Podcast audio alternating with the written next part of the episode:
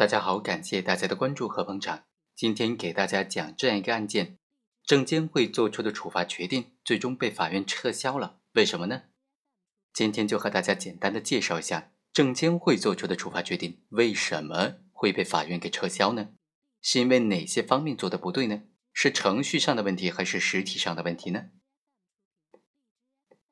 在本案当中，主角是张某和李某，证监会认为。这两个人共同从事内幕交易，李某从事内幕交易，根据当事人违法行为的事实、性质、情节和社会危害程度，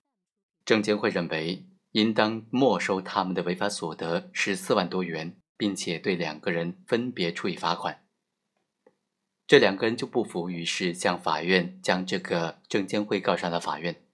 要求对这个处罚决定进行撤销。原告就认为，首先。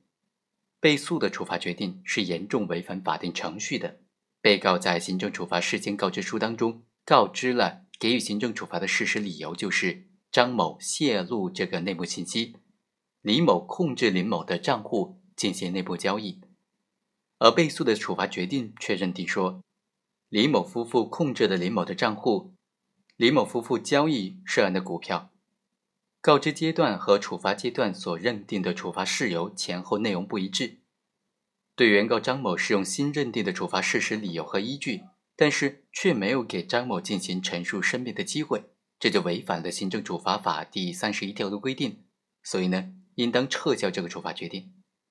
对此啊，被告就答辩说，泄露内幕信息，利用自己知悉的信息或者利用非法获取的信息来交易。这些都属于内幕交易的违法的行为的范畴。虽然被告根据听证会的情况，在处罚决定当中调整了对当事人的内幕交易违法行为的角色的认定，但是并没有离开内幕交易违法行为的范畴。被告已经给了两个原告充分的阅卷、陈述、申辩、听证的程序权利。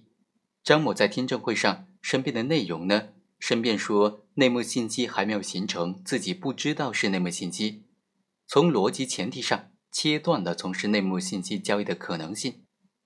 最终，法院认为，根据证券法的规定，被告具有依法对于违反证券市场监督管理法律、行政法规的行为进行查处的法定的职责。根据行政处罚法的规定，行政机关在作出行政处罚决定之前，应当告知当事人。作出行政处罚决定的事实、理由和依据，并且告知当事人依法享有的权利。当事人有权进行陈述和申辩。行政机关必须充分的听取当事人的意见，对当事人提出的事实、理由和证据应当进行复核。当事人提出的事实、理由和证据成立的话，行政机关就应当采纳。同时，根据行政处罚法的规定呢，行政机关及其执法人员在作出行政处罚决定之前，如果不依照行政处罚法的规定向当事人告知给予行政处罚的事实、理由和依据，或者拒绝听取当事人的陈述申辩的，行政处罚决定不能成立。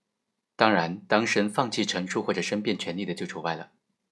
在这个案件当中，被告在行政处罚事先告知书当中认定张某的违法事实是向李某泄露了内幕信息，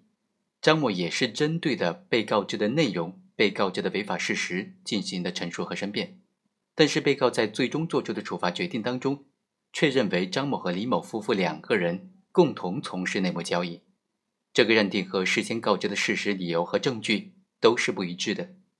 在这种情况之下，就应当认定被告在作出本案当中的被诉处罚决定之前，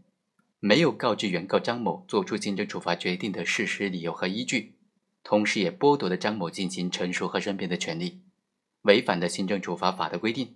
所以被告针对张某作出的行政处罚决定不能成立，依法应当予以确认撤销。但是，鉴于本案当中被诉的处罚决定认定张某和李某是内幕交易的共同违法行为人，在被告针对张某作出的行政处罚不能成立的情况之下。法院对于李某的行政处罚决定呢，也是不予认可、不予认定的。所以，本案当中，被告对于两个原告作出的行政处罚，都应当一并确认为无效。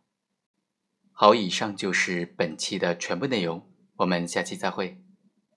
感谢大家的收听。